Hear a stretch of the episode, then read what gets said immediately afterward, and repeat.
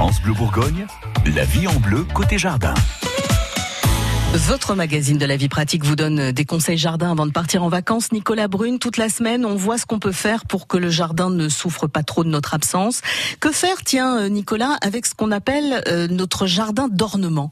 Les jardins d'ornement. Donc ça va être ça va être aussi bien les arbustes que les, plantes vivaces, que les plantes annuelles également. Donc là, on va donc surveiller également l'arrosage, ça ce serait important.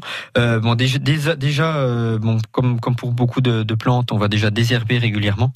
Euh, pour éviter qu'il y ait des mauvaises herbes qui vont capter les l'eau dans le sol. Donc ça c'est important. On va pailler.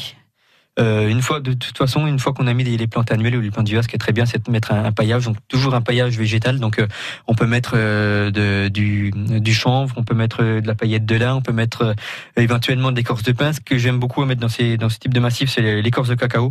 Ouais. C'est un matériau en fait qui va se décomposer, euh, qui va durer toute la belle saison. Et donc à l'automne, on va l'enfouir et donc ça va donc apporter de la matière organique, donc de l'engrais au niveau du sol. Ah oui, c'est vraiment, ça. ça c'est super important. De autant le, le, le, lin ou le chanvre, ça met du temps à se décomposer, autant le cacao euh, euh, au mois d'octobre-novembre, on, on, voit quand même qu'il est quand même déjà pas mal abîmé. Donc on incorpore et donc ça va vraiment apporter de la nourriture au niveau du sol. Ça c'est vraiment très très bien.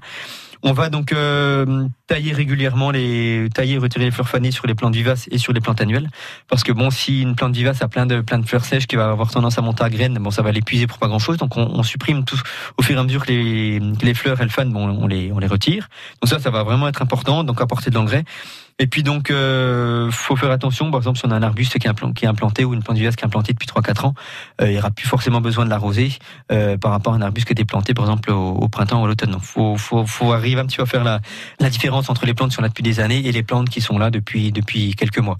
Donc ça, ce sera vraiment très important. Bon, je vous dis, je dis pas, par exemple, si on a euh, deux, deux ou trois mois sans pluie, bon, une vivace qui a été plantée il y a 3-4 ans, elle risque de souffrir. Donc on l'arrosera, mais beaucoup moins souvent qu'une vivace ou une, un arbuste qui a été arrosé ou qui a été planté au printemps.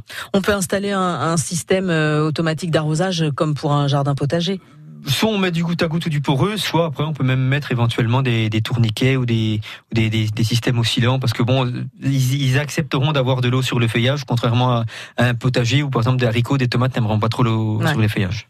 Des choses à faire avant de partir si vous ne voulez pas euh, retrouver des trucs cramés en rentrant.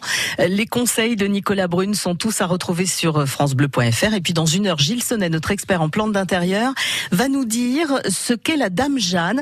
Alors je peux vous donner un petit indice ce n'est pas une plante. France Bleu Bourgogne.